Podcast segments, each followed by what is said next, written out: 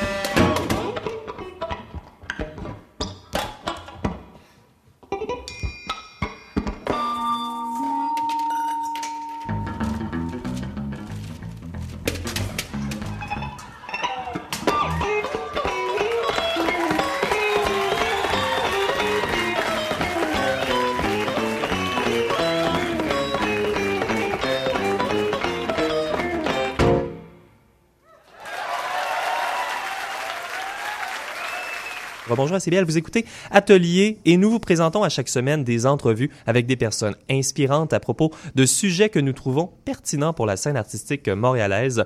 Aujourd'hui, nous vous proposons un petit road trip à environ deux heures de Montréal pour parler du festival absolument incontournable. Vous avez deviné, c'est leur 35e édition. Et oui, nous parlons bien du festival, de le festival de musique actuelle de Victoriaville, le FIMAV, le Festival international de musique actuelle. Donc, nous parlons avec euh, Régent Bocage, le, le directeur d'Acousma et auteur du livre Musique actuelle, topographie d'un genre. Bonjour. Euh, bonjour. Bonjour, Régent. Merci de me recevoir. Ben, ça fait un plaisir. Il y a également euh, Sylvain Aubé, notre expert maison en musique actuelle, qui est là pour. bonjour, bonjour. Content d'être ici. Donc euh, oui, mais le, le, le, livre parle abondamment euh, du euh, festival, mais Régent, tu collabores également depuis 2001 au magazine culturel Voir. Mm-hmm. On a pu lire tes contributions dans la Sénat musicale. Oui. Scéna musicale. Le Scéna musicale, circuit et improv jazz. Tu es aussi l'auteur euh, d'une histoire de la Société de musique contemporaine du Québec et plusieurs fois finaliste au prix Opus du Conseil québécois de la musique. Merci d'être avec nous euh, aujourd'hui. Ben, Donc, avec 35 ans, le FIMAV, c'est vraiment un incontournable, comme je disais. À partir de ton livre, peux-tu nous raconter un peu les débuts du festival, en puis en quoi sa survie était-elle improbable? Oui, ben le festival est né en 1983. À ce moment-là, euh, le directeur Michel Levasseur arrivait, il revenait d'Europe où il avait passé sept années. Euh, sept ans, donc euh, à étudier en foresterie. Et puis, je crois, j'imagine qu'il a bougé un peu en Europe. Il a peut-être vu des festivals de précurseurs de ce qui, allait, ce qui allait devenir la musique actuelle. Il y a eu, par exemple, en 78 à Londres, le festival Rock in Opposition, euh, où certainement Fred Fritz, justement, était avec son groupe Henry Carr. Et c'est, c'est ça que Michel Levasseur a ramené quand il est revenu chez lui à Victo. Et qui a, il a donc euh, ramassé ses, amis, puis il a fondé une compagnie qui s'est appelée Production Plateforme. Et avec cette compagnie-là, ils ont commencé à faire des concerts. Et l'année mm-hmm. suivante, donc en 83, ils ont euh, fondé le festival. Et par ailleurs, il y avait eu des précédents. Donc à Montréal, il y avait quand même eu la, donc la, Semaine internationale de musique contemporaine, qui est une espèce de, de, de, point marquant dans, dans l'histoire. Mais ben, donc tu fais des parallèles. Oui, ben le nom exact, c'est la Semaine internationale de musique actuelle de Montréal. Déjà en 1961, la musique actuelle. Donc, euh, et puis c'est fantastique. Moi, c'est un peu vraiment pour ça que j'ai écrit un livre comme celui-là. Euh, c'est pour que, pour que les gens le sachent un peu plus que cette affaire-là existait. Euh, il y a, la semaine passée, ou il y a deux semaines, je parlais à un doctorant en musique à l'Université de Montréal qui avait appris l'existence de ce festival-là dans mon livre. Ah oui. Et je trouve ça incroyable que quelqu'un au doctorat ne sache pas qu'il s'est passé quelque chose d'aussi important à Montréal en 1961. Il faudrait que tout le monde le sache. C'était donc organisé par Pierre Mercure. Et Pierre Mercure, on le sait qu'il a sa salle à Montréal. Ouais. Mais, ben, il, a fait, il, a fait, bien plus que ben juste avoir une salle. En effet, voilà. C'est ça. Et puis, euh, pour ce qui est de Victoriaville en tant que tel, ça aussi, euh, c'est très, très unique. Donc, ça a failli ne pas avoir lieu. Tu racontes dans le livre aussi que ça a failli déménager, ce festival. Oui, ça a failli déménager, je ne sais plus dans quelle année, euh, mais il est arrivé un moment où le directeur Michel Levasseur considérait qu'il n'avait pas l'écoute qu'il voulait avoir des élus municipaux. Et euh, ceux-là voulaient vraiment faire, puisque le festival commençait à, marcher bien, euh, les élus municipaux voulaient en faire vraiment quelque chose euh, qui allait rameuter le public, comme une grande foire commerciale. Et ce qui fait précisément l'intérêt du FIMAV, c'est que non, il ne fait pas de compromis. Et c'est ça qui a fait vraiment tout l'intérêt c'est ça qui attire les gens. Donc, euh, le Vasseur voulait vraiment pas faire aucun compromis et je pense qu'il a fait, il a fait un petit sondage euh, durant un festival pour savoir si les gens voudraient le suivre à Sherbrooke ou à Montréal. C'est Sherbrooke qui avait gagné euh, dans les votes du public. Et je pense que finalement, Michel Levasseur s'en servait surtout comme argument de négociation. Finalement, il, il est revenu à Victo l'année suivante, il n'est pas parti à Sherbrooke. Euh, mais je pense que c'est ça. C'était surtout pour négocier avec euh, euh, les bailleurs de fonds. Et à ma connaissance, il n'y a pas d'équivalent. Donc, il n'y a pas d'équivalent à Montréal dans, le même créneau. Donc, c'est ce qui fait le côté unique. C'est ce qui amène les gens à visiter aussi. Mais parfaitement, c'est ça. C'est vraiment le fait que s'ils avaient fait un festival comme le Festival de jazz de Montréal, ben, ça n'aurait pas marché, ça aurait peut-être duré un an ou deux, mais personne ne serait allé, puisque finalement, on a justement ce genre de festival-là déjà. mais en faisant un festival avec des gens que personne d'autre qu'eux pouvait inviter, ben, ils, ont gagné leur pari, ils ont vraiment attiré les gens. Il y a des années où il n'y a plus de place dans les hôtels autour de Victoriaville. C'est complet, complet, complet. Oui, puis c'est un peu intéressant, justement, on s'en parlait avant d'entrer en onde, de, faire ça à Victoriaville, de rester là pendant les quatre mm. jours, de rencontrer les gens. C'est une occasion incroyable de faire partie d'une communauté, de sentir euh, cette communauté-là, de voir l'art euh, émerger au, moment où on est là. Absolument. Ça peut arriver, si on est chanceux, en fait, ça peut arriver de croiser des gens comme John Zorn sur la rue, par exemple. Euh, mais on en croise d'autres aussi moins connus éventuellement. mais donc, les gens du festival sont dans la ville. La ville, c'est pas énorme. Les, lieux, ça, se fait d'un lieu à l'autre à pied, d'un mm-hmm. concert à l'autre.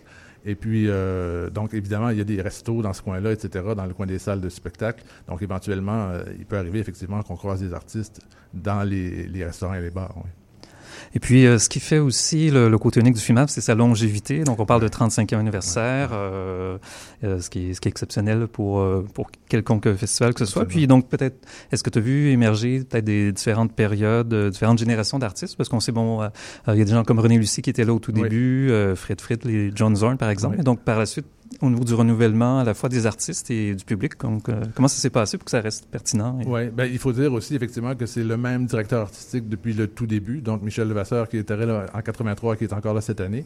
Euh, lui, il, voyage quand même euh, pas mal, enfin, il, voyage une couple de fois par année pour aller voir des festivals semblables ailleurs et en ramener ce qui se fait de mieux. Euh, donc, je pense que ben, il a essayé éventuellement à certaines occasions de faire des renouvellements de public, comme il y a eu une petite période au début des années 2000 avec euh, la bande de Thurston Moore. Euh, qu'on va entendre tout à l'heure. Ben oui, exactement. Et puis, ben, ces gens-là, effectivement, ça a fait venir un public plus jeune à une certaine époque, au début des années 2000. Mais je suis pas certain que ces gens-là restaient finalement, c'est-à-dire qu'ils allaient voir d'autres concerts. Ils allaient voir leur truc et puis ils repartaient. les aficionados de, de, musique actuelle, en fait, euh, c'est un petit groupe de personnes, mais qui vont aller voir à peu près. Je pense que chaque année, ils vendent une centaine de passeports. Donc, de 100 personnes qui vont voir tous les concerts, quels qu'ils soient, c'est-à-dire euh, que ce soit du métal, du jazz, de l'électro, ils vont voir tous les concerts et ils aiment tous ces gens-là. C'est donc, euh, je pense, ce qu'il faut cultiver, en fait, dans la programmation de Victo, c'est l'ouverture.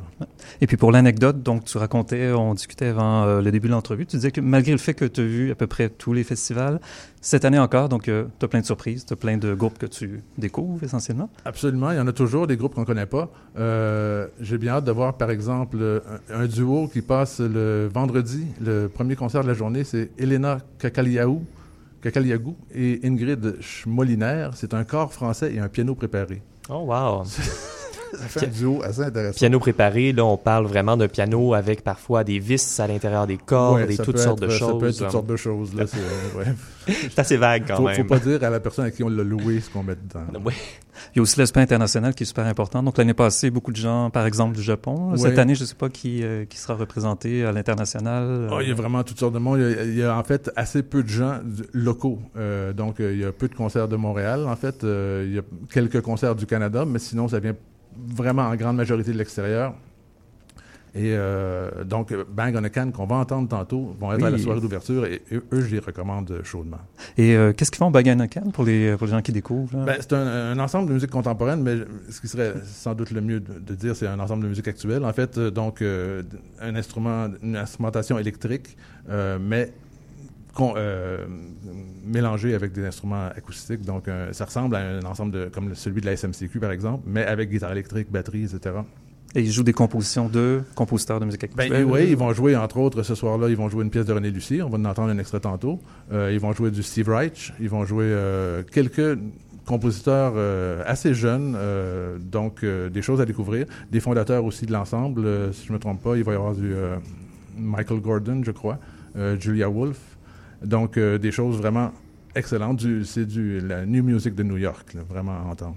Excellent. Puis tandis qu'on y est, on peut peut-être regarder, nous, peut-être quelques-uns de tes coups de cœur que tu as eu au fil du temps, parce que tu as écrit énormément sur le festival, tu as, beaucoup écrit, tu as beaucoup visité, tu as, rencontré les gens, donc est-ce que tu as des coups de cœur, des... Euh, ben oui, certainement. Euh, un des groupes qui m'a vraiment le, plus marqué, euh, c'était la, première année où j'ai assisté à tous les concerts, c'était en 99 donc ça fait un bout de temps.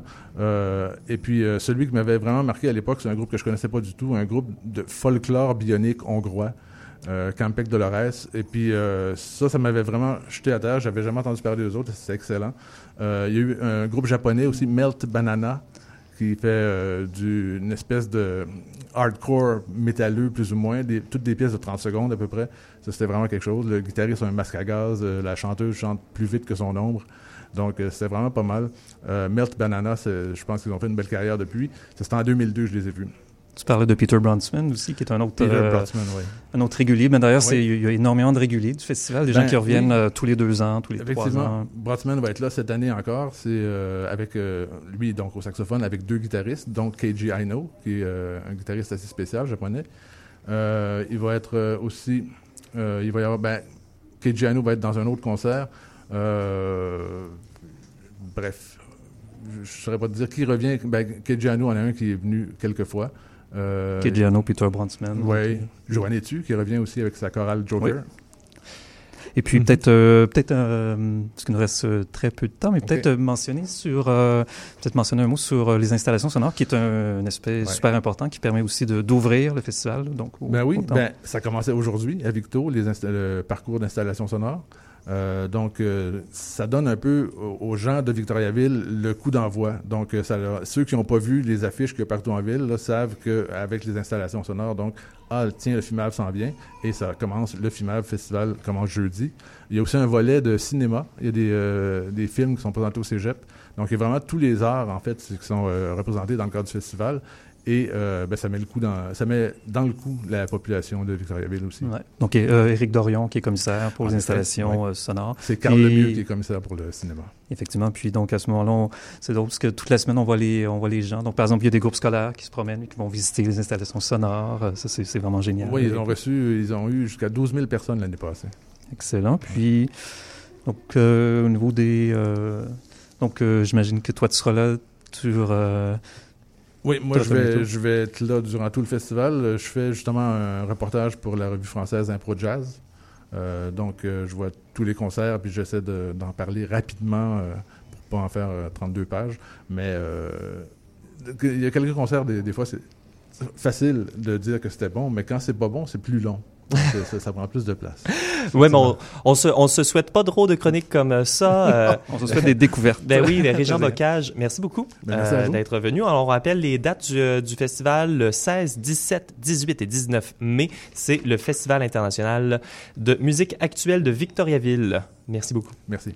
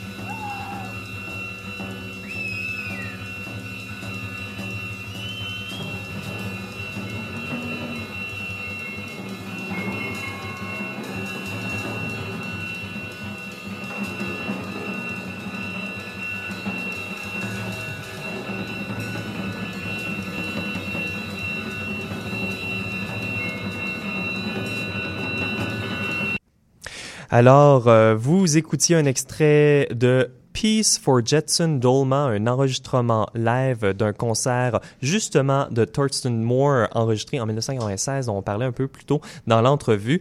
Cette pièce a été choisie pour les, les hurlements euh, d'anticipation qu'on peut entendre de la foule. Alors Thurston Moore est de c'est euh, un, un, musicien de Sonic Youth euh, qui attira ce soir-là plusieurs milliers de jeunes spectateurs issus des scènes rock et punk qui avaient probablement jamais assisté à des concerts jazz ou de musique contemporaine. Et c'est pourquoi c'est justement un concert pivot dans l'histoire du FIMAV et en termes de renouvellement du public. Alors avec notre prochaine chronique, on va rester dans le live, dans le direct et euh, je l'espère avec les foules en délire. Euh, cette fois-ci avec Odile Geron qui nous parle d'art public éphémère. Nous recevons en studio, en studio l'artiste Martin Messier. Bonjour Martin. Bonjour. Alors euh, tu vas nous parler de ton projet Inner Vision présenté au FTA. Bonjour oui. Odile. Oui, bonjour. Donc, il s'agit d'une série de performances à grand déploiement qui auront lieu sur la place des festivals du 29 mai au 1er juin. Euh, merci d'être ici, Martin. C'est vraiment mon plaisir. Euh, Est-ce que tu pourrais nous décrire les grandes lignes euh, du projet? Oui, c'est ce projet, c'est pas un petit projet. Il y a des, mais je sais qu'il n'y a jamais de petits projets dans la vie, mais cela en est un très gros pour moi. Euh, C'est-à-dire que ça implique 60 euh, danseurs qui vont performer sur la place des festivals. Euh, pendant le festival Transamérique, mais, mais c'est aussi coproduit avec l'Agora de la danse. Donc ça, ça, implique beaucoup de monde. C'est un projet que je chéris depuis 2014, euh, un projet que j'ai imaginé. Euh, et, et, sur lequel j'ai fantasmé pendant très longtemps. Euh, c'est-à-dire que ce qu'il faut s'imaginer sur la place des festivals, c'est ces 60 performeurs-là. Il y aura aussi, euh, ça va se passer en soirée, donc, donc euh, de la lumière, euh, l'éclairage est assez important aussi. Ça, ça, se passe après 9 heures, une représentation à 9 et à 10 heures les vendredis, samedis. Euh, mais plus encore, il y a 30 tables qui vont être installées. Ces 30 tables-là vont être amplifiées. Donc il y a comme un jeu d'amplification, de son, de lumière, de chorégraphie.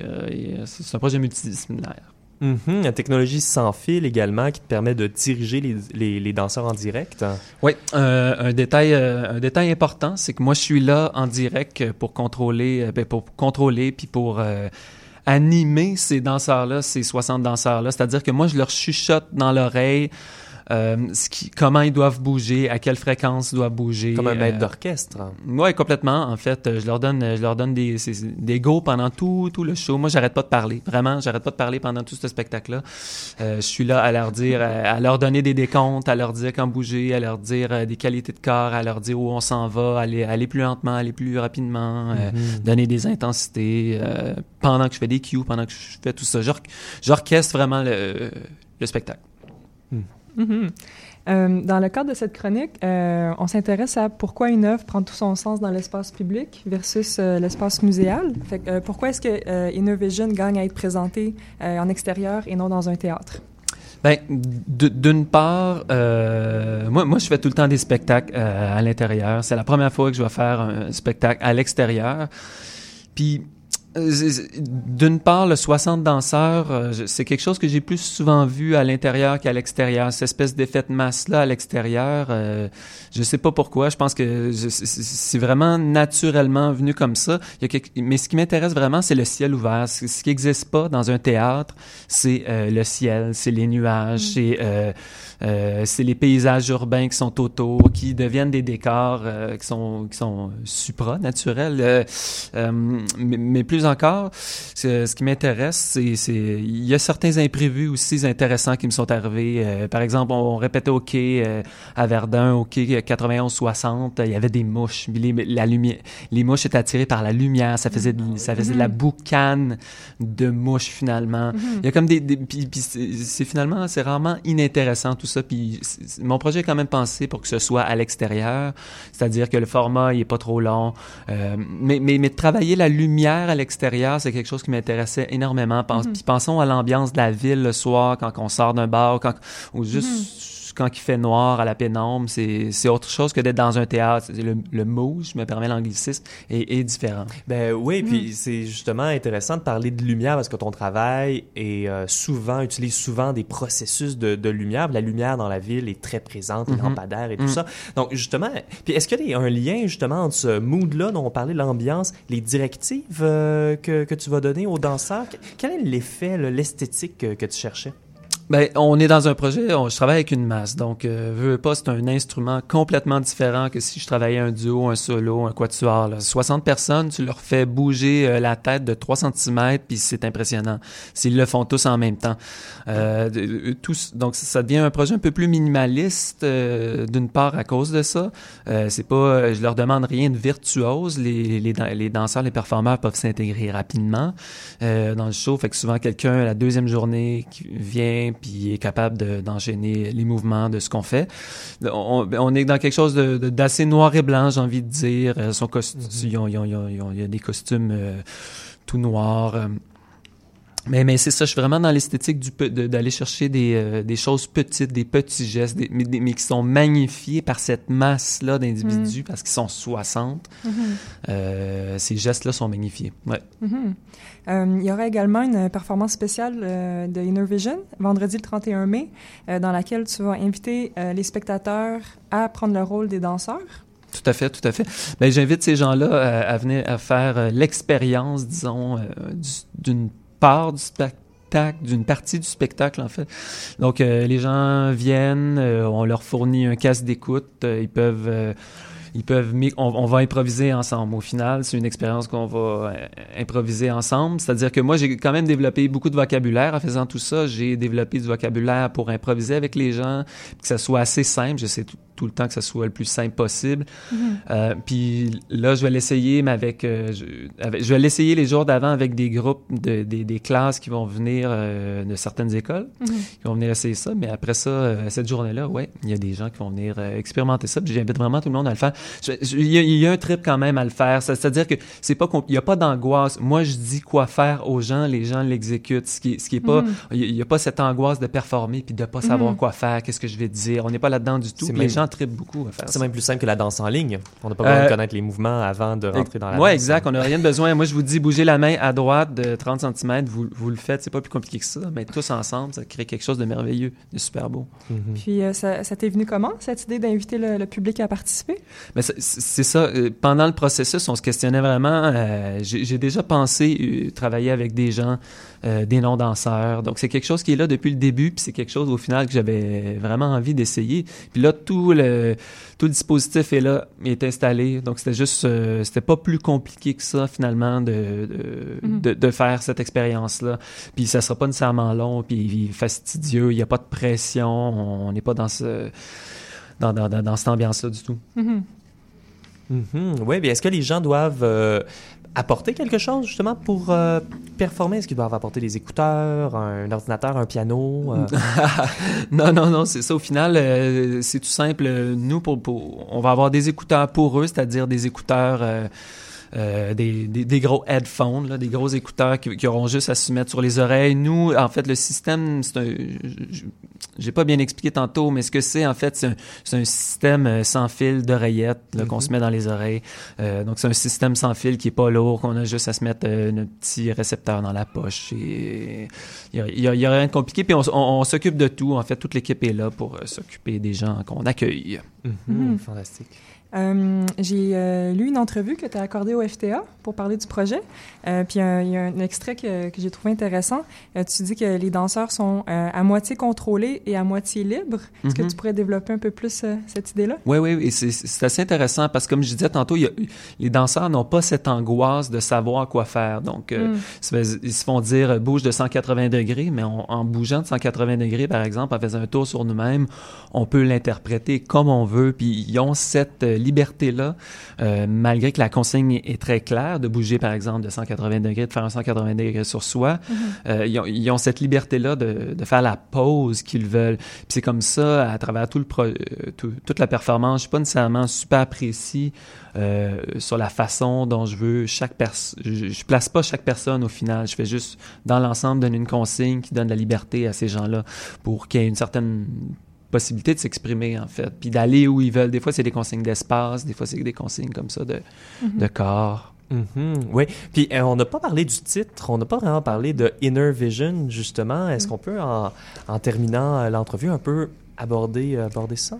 Mais Inner Vision, euh, c'est la voix qui vous parle, cette voix qui vous parle dans les oreilles.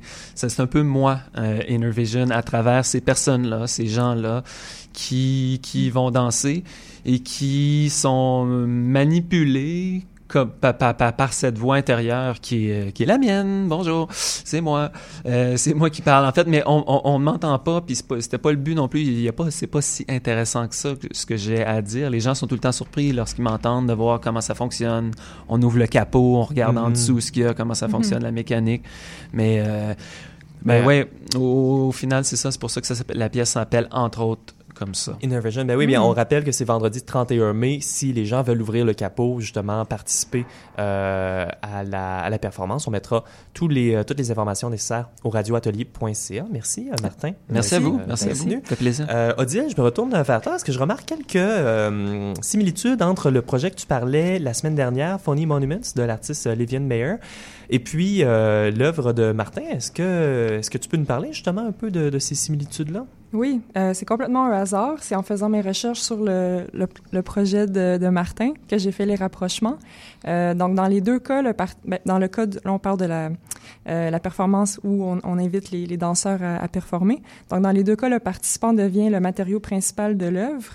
Puis plus précisément, le spectateur devient un performeur en répondant des directives dictées à son oreille. Donc, on se rappelle, la semaine dernière, on parlait euh, d'un parcours audio guidé sur le bord du canal La Chine. Euh, donc, d'un côté, euh, je pense que le procédé, ça démontre une certaine ouverture d'esprit de la part de l'artiste euh, pour lâcher prise du résultat de son œuvre, parce qu'il met le résultat dans la main de, de non-artistes. Puis d'un autre côté, je pense que ça démontre un intérêt grandissant du public à vouloir faire partie de l'action, à vouloir se retrouver dans des situations d'interaction. C'est très recherché, spécialement dans, dans, le quartier des spectacles.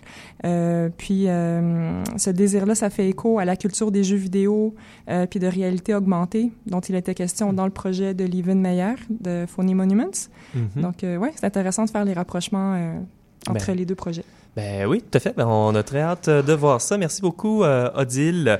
Alors, euh, à venir à Atelier, la chronique de Pascal Tremblay et le segment création avec Tatiana Koroleva.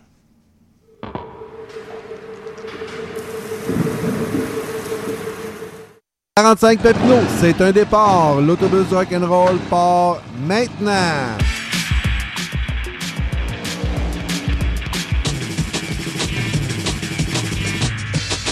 « 45 Pepino, c'est deux heures bien passées dans le monde du rock'n'roll, d'hier et d'aujourd'hui, local et international. On fait bien des détours, mais on finit par se rendre tous les mercredis de 21h à 23h sur les ondes de CIBL. Juste une chose, manquez pas votre autobus.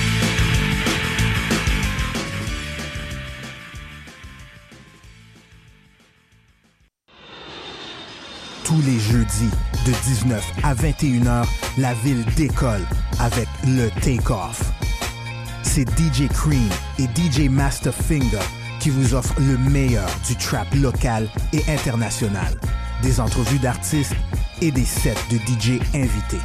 Ne manquez pas l'embarquement tous les jeudis de 19 à 21h avec DJ Cream et DJ Masterfinger sur les ondes CBL 101.5. CIBL 101.5.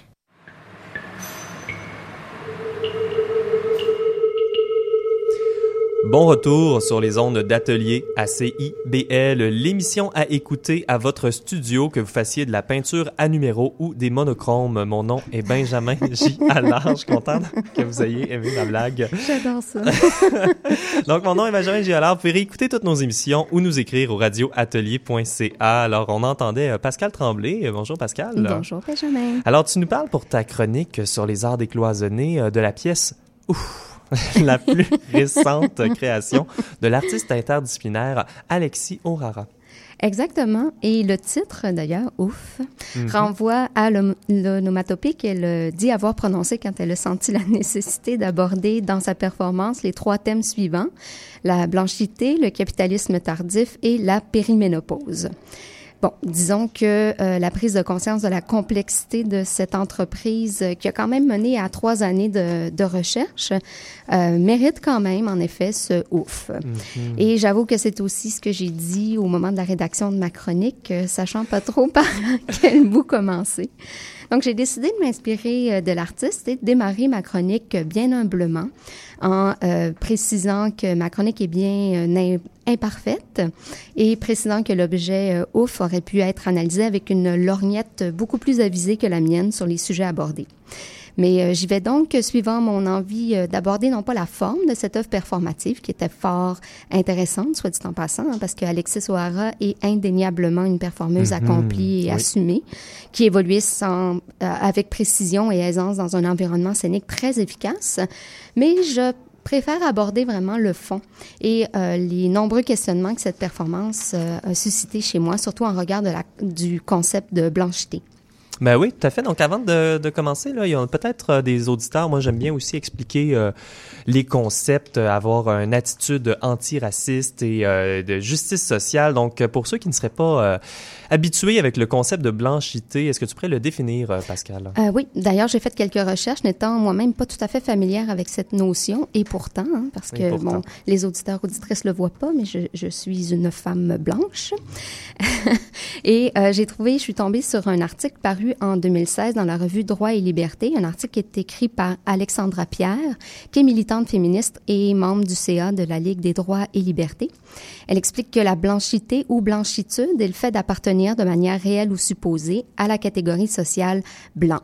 Donc, le concept de blanchité fait ressortir qu'être blanc est une construction sociale. Les blancs sont souvent décrits comme la norme, la référence à partir de laquelle on définit l'autre.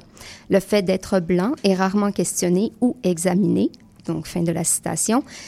Ce qui, on le comprendra, nous place, euh, nous, tous, autour de la table ici en studio, euh, au rang des privilégiés.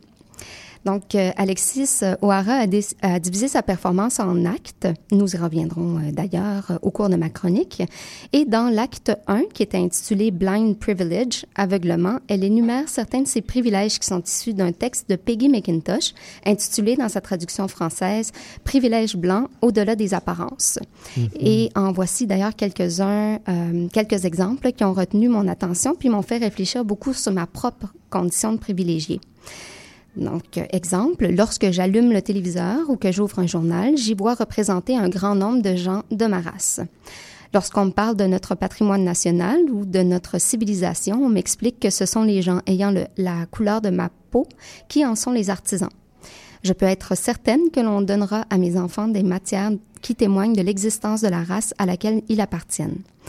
Si je le désire, il y a fort à parier que je pourrais trouver un éditeur qui acceptera de publier le présent article sur le privilège d'être blanc.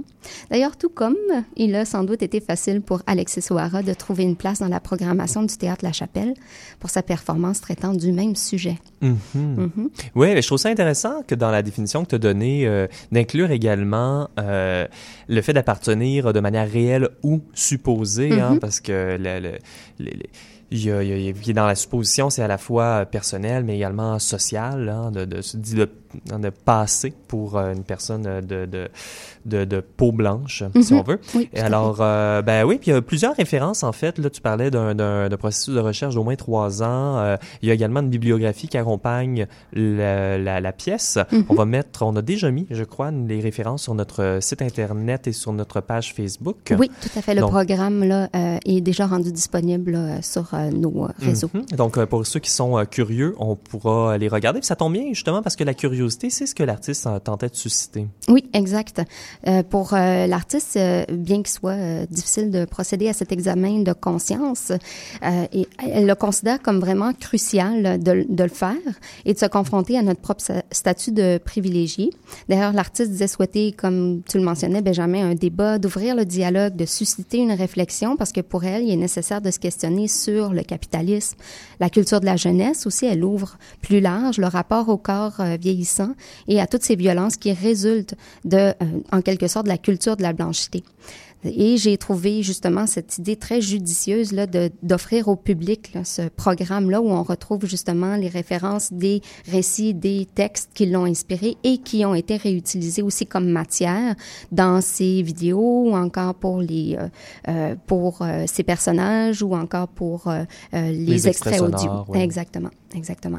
D'ailleurs, euh, je mentionne un peu euh, l'idée des, des personnages apportés par Alexis O'Hara et en- pendant qu'on on discutait un peu de la réception de l'œuvre, toi et moi, Benjamin, parce que moi Mhm. j'y suis allée le lundi, toi tu y es allé le jeudi, et euh, Michel Lacombe qui est avec nous en studio présentement. Oui, micro 2, euh, Michel. Alors, Michel disait qu'elle euh, avait assisté aussi à la performance euh, le mardi. Donc, euh, l'équipe d'atelier euh, était présente à la chapelle. Donc, justement, il y avait quelque chose d'intéressant par rapport à la notion de personnage pour cet artiste-là qui est aussi issu du milieu du cabaret, du, aussi du côté très performance, très... Mhm. Queer drag, queer. même. Exactement. Et même, Michel, tu disais l'esthétique très camp. Oui, oui, oui, ben, qui sort en fait d'une culture euh, drag, queer et d'une communauté trans et souvent de couleur aussi. Mais euh, c'est un esthétique qu'on trouve souvent dans cet univers-là euh, performatif qui était apporté vraiment de manière, je pense, très cohérente dans un contexte de scénographie peut-être plus élaboré. Mhm, oui, tout à fait.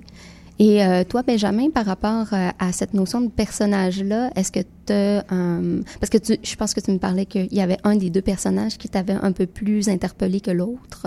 Oui, ben c'est toujours euh, intéressant quand on parle de notion de personnage, surtout euh, pour le, le drag, hein, que- et puis également pour les notions de racia- racialisation, parce qu'on performe, si on veut, des identités. Même quand on s'habille le matin, on performe notre genre. Alors la notion de, de personnage et d'authenticité est très intéressante parce que Alexis, en fait, elle arrive sur scène et elle commence un peu... euh, en exergue, elle nous parle directement au public, euh, pas tout à fait costumée, donc on a l'impression d'être avec la vraie personne. Et puis, au fur et à mesure que le spectacle euh, se déroule, elle va prendre différentes identités. Elle commence justement avec une espèce de robe de cendrillon. Elle est euh, juchée sur des euh, sur euh, un, un, un échafaud. Elle va euh, faire une espèce de complainte de l'artiste triste. Hein, je je m'excuse, je suis pas venu à ton show. euh, je je je j'ai j'ai pas fait le projet. J'ai utilisé la bourse pour manger. et j'ai trouvé euh, j'ai trouvé ça très intéressant de, de montrer un peu sa vulnérabilité au fur et à mesure, par contre, que le spectacle avance, surtout vers la fin, elle va prendre un personnage drag un peu de la femme blanche gentille. Donc elle dit il y a une différence entre being kind and being nice. Mhm.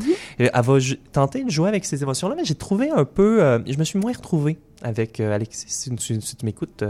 euh, je me suis un peu moins retrouvé avec ce personnage-là, puis je me suis posé justement la question de l'usage et de l'utilité de la figure de drag pour aborder les sujets aussi sérieux. J'ai trouvé qu'à certains moments où il il y avait des arrêts sur image, certaines émotions qui étaient totalement frappantes, super intéressantes, mais d'autres, l'ironie m'a un peu dérangé. Euh, la distance, euh, justement, de, de, de rire un peu de ces personnages-là et de dire que je ne suis pas cela. et tandis que je crois que les notions de, de racisme, d'intolérance, en fait, nous touchent très personnellement et parfois on les reproduit sans même le savoir. Oui, Euh, tout à fait. Euh, Je suis tout à fait. Oui, Michel. Ben, j'allais dire, je pense que souvent le, le camp puis le drag sans être expert dans cet univers-là, c'est, ça, c'est des constructions d'exagération un peu du soi. Fait que je trouve que quand Mhm. même, si on est familier, familière euh, avec cette, ce vocabulaire-là, euh, je pense qu'il y a une vulnérabilité qui quand même se construit à l'intérieur, mais c'est certain que c'est euh, pas par l'intimité qu'on s'y attend habituellement. C'est vraiment par la distance que moi je trouve qu'on Hmm. vient retrouver euh, la critique, puis cette tension entre une, une identité presque double, qu'on est à la fois euh, femme blanche euh, kind, euh, mais en même temps, en parallèle que ça, on veut se distancer de ça. Puis je trouve en fait pour moi le, la métaphore du drag devient un, un- un outil Ah in- intéressant pour euh, travailler ces, ces tensions puis ces juxtapositions là. Euh, oui, mais tout à fait. C'est euh, puis c'est ce que j'ai trouvé euh, très réussi dans la proposition euh, de l'artiste, c'est que justement, elle va amener cette euh, notion-là, mais elle va aussi amener beaucoup beaucoup d'humour puis d'autodérision dans son dans son travail, ce qui va aussi un peu permettre d'assouplir dans un certain sens la réception du public, mais peut-être que j'oserais dire d'un certain public initié. Parce que à côté de moi, j'avais deux euh, spectatrices qui étaient, je le crois, issues plus du milieu du théâtre. Et euh, euh, il y en a une qui a demandé à sa comparse, est-ce que tu y as cru? Et c'est là que je me suis mis à me questionner, à me dire les sujets, comme tu le mentionnais, Benjamin, sont tellement importants socialement que euh, pour- est-ce que cette distanciation-là, ce- cette technique-là qui a été utilisée, était la bonne pour passer le message? Ça reste à voir parce que c'est quand même très lié avec l'esthétique de l'artiste. Donc moi, je me dis oui parce que bon, quand euh, on fait une œuvre, en même temps, on est euh, teinté de, de, de ce qu'on a comme démarche et comme intérêt. Euh, mais ensuite, ce qui est important, c'est justement ce que ça suscite en- comme conversation euh, par, le, par la suite. Donc, euh, euh, et aussi, ce que je trouvais que, que, qui était intéressant, c'est que dans la prémisse de la performance, là, comme on le mentionnait, quand, dans le- le- l'acte nommé prélude, mise en garde, elle prévient le public aussi de sa, que sa proposition est imparfaite, voire maladroite, puis que, d'ailleurs, un petit clin d'œil au début de ma chronique, là, qui faisait un petit écho à ça. Euh, puis elle précise qu'elle est consciente elle-même d'être une artiste blanche privilégiée, qu'elle a bénéficié d'une bourse pour pouvoir faire euh, cette euh, recherche-là et cette performance-là. Puis elle euh, pas- était pas toute seule, justement, à faire ça, parce que c'est la première performance solo, mais scénarisée par l'artiste. Il y a toute un- une équipe de collaborateurs et collaboratrices qui l'entourent. Oui, exactement. Donc, elle a créé en étroite collaboration avec la plasticienne euh, Atom euh, Tian Farani, je ne sais pas si je le prononce bien. Et il y avait aussi la précieuse participation d'Aaron Pollard à la vidéo, Jacques à la régie, de Laura Rose Grenier à l'éclairage et de Dana Mitchell comme œil euh, extérieur. Euh, donc, euh, elle se questionnait aussi sur cette commande-là qu'elle avait passée à l'artiste Dana Mitchell pour venir effectuer une sorte de légitimation de, de, de, de son discours et euh, sur ce que ça révélait aussi des fois dans la société quand on fait des euh, commandes comme ça aux personnes qui sont dites issues de la diversité et sur les réels, euh, la réelle écoute ou la réelle intégration des suggestions qui sont euh, proposées. Donc, euh, ça apporte toute une réflexion euh, sur aussi ce qui peut se passer actuellement euh, par rapport à la laïcité ou encore euh, à euh, ce qu'on essaie de faire avec la réconciliation avec nos Premières Nations. Mhm. Donc, euh, c'est vraiment très, très, très vaste comme euh, sujet à aborder. Est-ce qu'il reste des représentations du spectacle? Non, malheureusement, c'est terminé. C'était pour quatre représentations seulement à la chapelle. Ben, euh, d'accord. Mais Euh, un travail à suivre. un travail à suivre, tout à fait. Peut-être qu'on aura la chance de, la re- de le revoir. euh, Puis en attendant, la, la bibliographie existe toujours. ben oui, Oui, tout à fait. Il y a cette trace-là qui existe Ben, encore. Pascal, merci beaucoup de nous avoir parlé de Ouf d'Alexis O'Hara. Mais ça me fait plaisir. thank you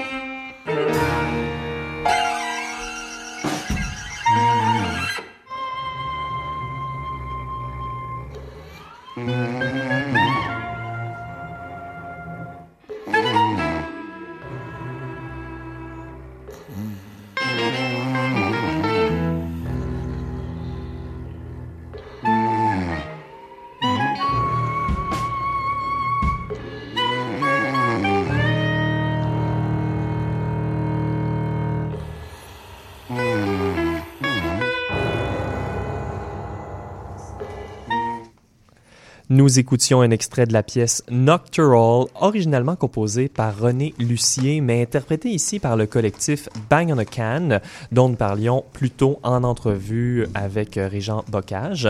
Bang on a Can jouera également la semaine prochaine à Victoriaville. Ils ont interprété des dizaines de pièces de compositeurs d'avant-garde que certains euh, les, ont amené à les, décrire comme le Kronos Quartet de la musique actuelle. Dans cette pièce euh, composée par René Lucier, euh, René a finalement retranscrit les intonations de sa partenaire enregistrées en plein ronflement nocturne. Donc c'est un petit clin d'œil qui illustre à merveille l'aspect ludique et bon enfant de la musique actuelle, en opposition parfois avec la musique commerciale et mais également aussi avec la musique contemporaine dite sérieuse. Alors on va maintenant au segment création et puis aujourd'hui nous présentons une œuvre de l'artiste multidisciplinaire Tatiana Koroleva. bonjour Tatiana. Bonjour. Et Michel Lacombe est en studio pour nous présenter le segment. Bonjour Michel. Bonjour Benjamin. Euh, ben c'est ça. Née en Surgrut, une ville de Russie en Sibérie occidentale, Tatiana euh, Koroleva est une chercheuse et artiste qui vit à Montréal et qui enseigne en fait dans le département des arts visuels à l'Université Concordia. Au sein de sa pratique artistique multidisciplinaire, Tatiana travaille avec la performance, la vidéo et l'écriture. Ayant obtenu un doctorat en sciences humaines, ses œuvres se situent à l'intersection de la performance, de l'art-thérapie et de ses recherches théoriques en anthropologie culturelle et en études religieuses. Fait qu'on voit vraiment une multidisciplinarité euh, large, mm-hmm. euh, pas juste à l'intérieur des arts visuels. Euh, Aujourd'hui, Tatiana nous présente Existential Imposters, une performance sonore dédiée à l'expérience des immigrantes et immigrants. L'œuvre, qui prend la forme d'un poème récité au-dessus d'un collage de voix qui parlent en russe, anglais et en français, aborde le sujet d'éloignement et d'isolement culturel. Axée sur la confrontation des langues, des identités et des traditions, Existential Imposters incarne la lutte qui existe entre les multiples et parfois contradictoires réalités des immigrantes et des immigrants. Alors, écoutons.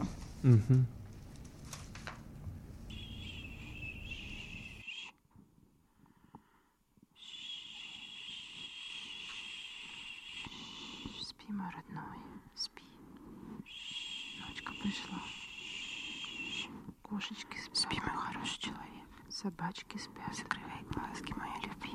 I remember you. Sitting close to me on the train. Thick glasses, computer screen, typing your midterm paper. For one of those teachers who like talking about liberalism and the beauty of democracy. Your olive skin, thick hair on your chin and cheeks the posture of a devout Pakistani child, humble back and innocent neck. They came to you with the faces of iron, persecuting your unfortunate name, the blackness of your eyes and the smell of your hair gel, scanning your passport over and over again, asking you endless whys, whens, wheres, and whos. You were patient. You smiled in response, over and over again.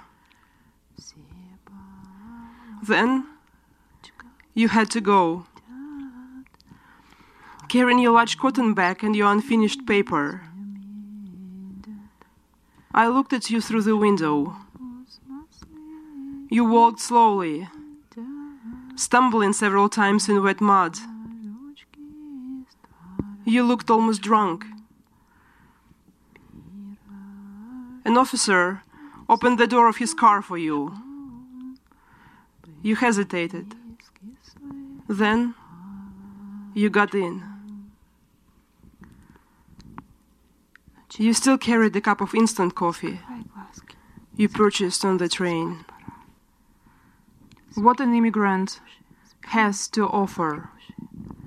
Water, air, fire, a handful of dust picked up before taking off, telephone numbers and business cards of people you never see twice, hotel soaps, and paper napkins with a piece of poetry tearing through a cloudy morning on the other side of the ocean.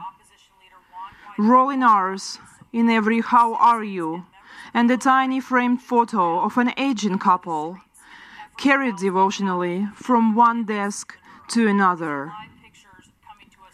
jet lagged phone calls, ringing through a third world midnight with a blissful alive. Dozens of diaries, unfinished and lost, stolen and burnt, and given up and to, down and below. Billions of steps made from there to here to bridge the abyss between back then and now.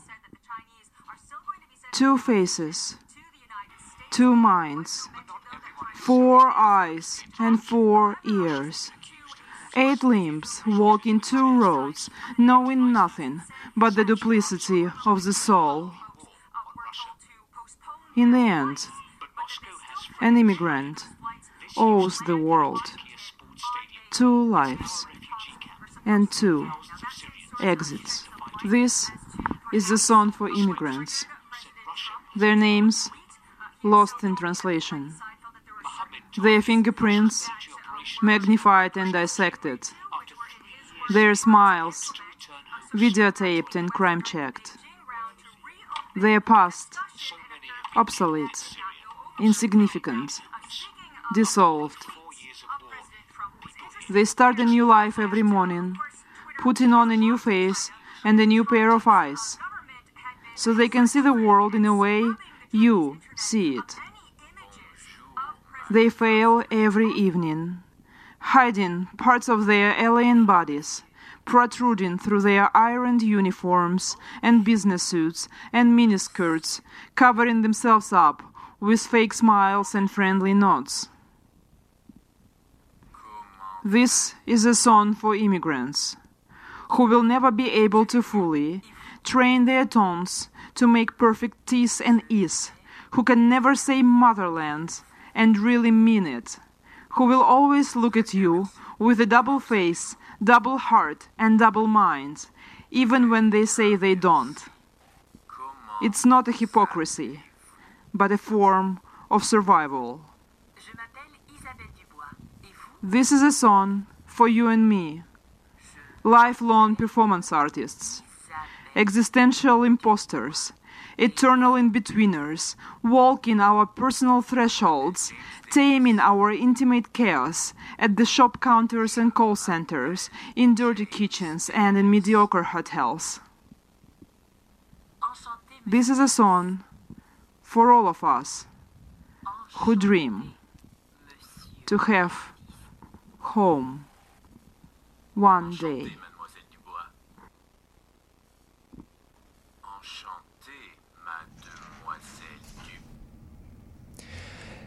Merci Tatiana. Alors nous venons d'entendre euh, Existential Imposters, euh, une œuvre de l'artiste Tatiana Koroleva euh, qui est avec nous en studio. Euh, Tatiana, merci pour ce poème. Est-ce que tu pourrais euh, commencer peut-être à nous expliquer un peu comment l'œuvre a été créée, plus précisément, ou d'où les enregistrements qu'on entend en arrière-plan, euh, d'où ils proviennent? Right. Thank you for this question. It's actually very important because there is some kind of binary within the text because there is a poem and there is a background sound. So uh, the poem itself were written around 2017 during the change in the uh, immigration politics in the United States. So Mhm. there was this new wave of anti-immigration laws and anti-immigration regulations. And during this time, I was mainly interested not the external aspect of this process, but what actually is happening with the immigrants. What is the psychology of immigration? And what does it really mean to be an immigrant, right? How does it affect your heart? How does it affect your mind? And what kind of person you become when you go through this entire process, right? So that's what I was interested in the in the poems. But at the same time, there is this kind of stereotypical re- representation of immigrants, right? That we hear in the news, right? That uh, Mhm. somehow, uh, you know. Um, appear during our encounters publicly with immigrants and I would say somehow superficial understanding, right? What what does it mean to be an immigrant? I- idéologique même, une compréhension idéologique de l'immigrant. On va faire la traduction plus tard. Uh, exactly. So, uh, so uh, to answer your question, I Mhm. used the found material, right? So I was looking for the news that had this kind of not necessarily negative, but some kind of labeled representation of immigration uh, to juxtapose with what is happening inside inside the immigrant, Mm. right? And how how you can reconcile these two realities, right? The external and uh, more kind of political and cultural representation and psychological experience, right? Your heart experience of being an immigrant. So, euh, je vais essayer de très rapidement faire une synthèse de ta réponse, Tatiana. Euh, en fait, euh, Tatiana nous expliquait que euh, l'œuvre est construite en fait comme une binaire. Fait qu'il y a deux éléments qui sont euh, en dialogue pendant l'œuvre, dont la première qui est le poème euh, récité qui a été composé en 2017.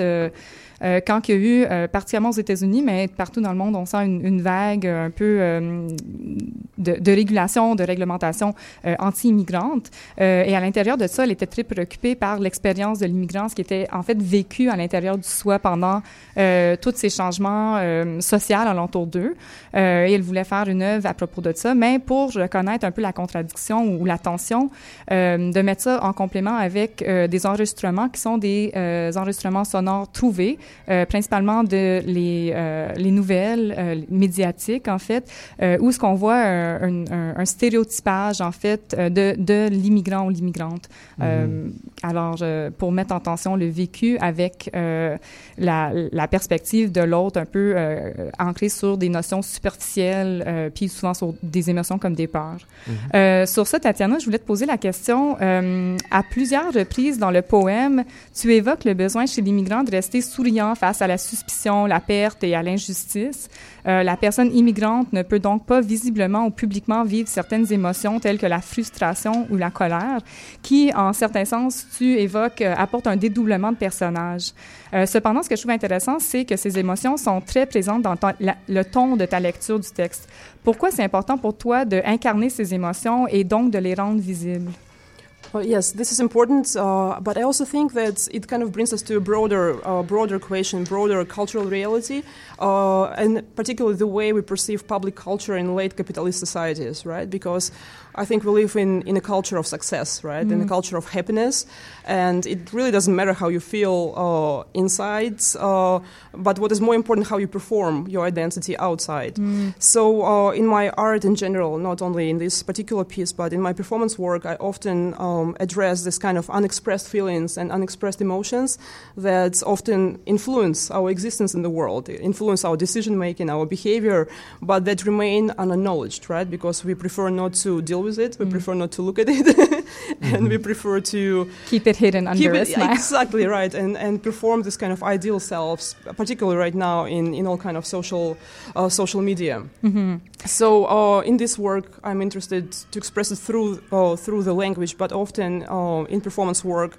it's a body work, right? So mm-hmm. it's an embodied experience. How you recreate these traumatic narratives, how to how how do you release it, and how you reconcile with different experiences that you go through throughout your life. Mm-hmm. Mm-hmm. Ben merci beaucoup. Ouais, tu nous disais que euh, tu parlais justement de rendre visibles euh, les émotions vécues par les les, les, personnes en, en, en immigration, les, les immigrants, et puis tu voulais rendre visite ces, ces émotions-là. On est dans une culture capitaliste qui est basée vraiment sur le succès. Donc, euh, on s'intéresse pas vraiment aux, aux émotions qu'on vit à l'intérieur, mais plutôt à l'identité qu'on performe à l'extérieur. Mais tu voulais donner un, un, un, véhicule pour exprimer ces émotions-là. Et euh, tu voulais, tu, tu, le fais également dans la, la pièce euh, par le langage, mais dans ta pratique, que c'est plutôt une pratique performative et tu le fais également euh, par le corps. Euh, ben, Tatiana Koroleva, merci beaucoup de ta présence à l'émission. My pleasure, and thank you so much for inviting me here. It's really wonderful to be a part of this. Thank you. thank and you. Uh, je pense qu'on a une occasion peut-être de voir Tatiana en performance pour ceux qui veulent voir incarner euh, l'action. Mm -hmm. euh, je vais faire un plug très rapidement. Euh, Benjamin, as-tu les informations? Oui, tout à fait. C'est euh, lors de l'action Common Uncommon dérapage domestique, donc un happening multidisciplinaire, multidisciplinaire qui aura lieu en fin de semaine. C'est un projet dans un espace privé, donc on va donner plus d'informations euh, lorsqu'on le pourra sur notre page Facebook. Oui, je pense que les infos vont être annoncées vendredi. Fantastique. Alors, restez à l'affût. Tatiana Koroleva, Michel Lacombe. Merci. C'est ce qui va mettre fin à cette 42e émission d'Atelier. Chers auditeurs et auditrices, merci d'avoir été des nôtres. On se revoit lundi prochain à 18h pour une prochaine émission de la des, euh, pour la prochaine émission des travailleurs et travailleuses culturelles.